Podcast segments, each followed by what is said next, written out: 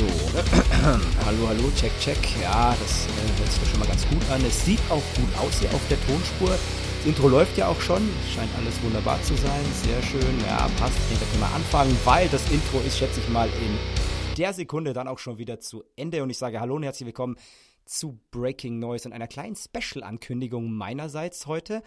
Ähm, die Festivalsaison steht ja bevor, beziehungsweise sie läuft eigentlich schon. Ja, auch wir waren ja schon, beziehungsweise der Andi war für euch schon auf dem Empirican Festival und hat ausführlich berichtet. Und jetzt steht natürlich, wir haben jetzt Anfang Juni, das Full Force bevor. Mein liebstes Lieblingsfestival, das sich in diesem Jahr zum 26. Mal tatsächlich jährt.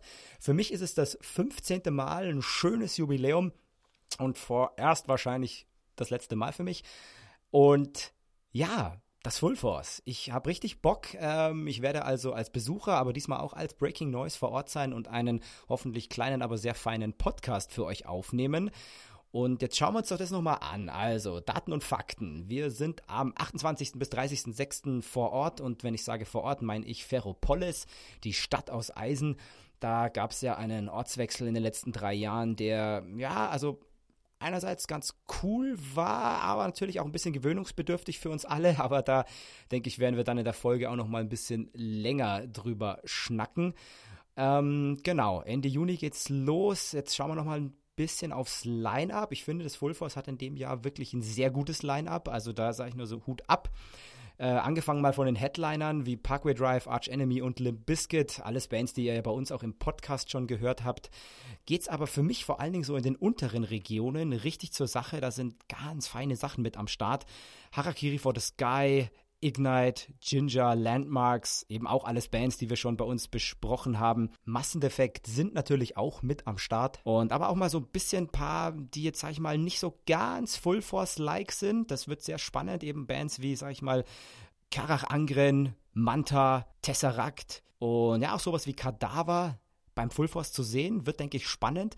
Und ja, aber wie gesagt, das ist ein fantastisches Lineup, da kann man nicht meckern.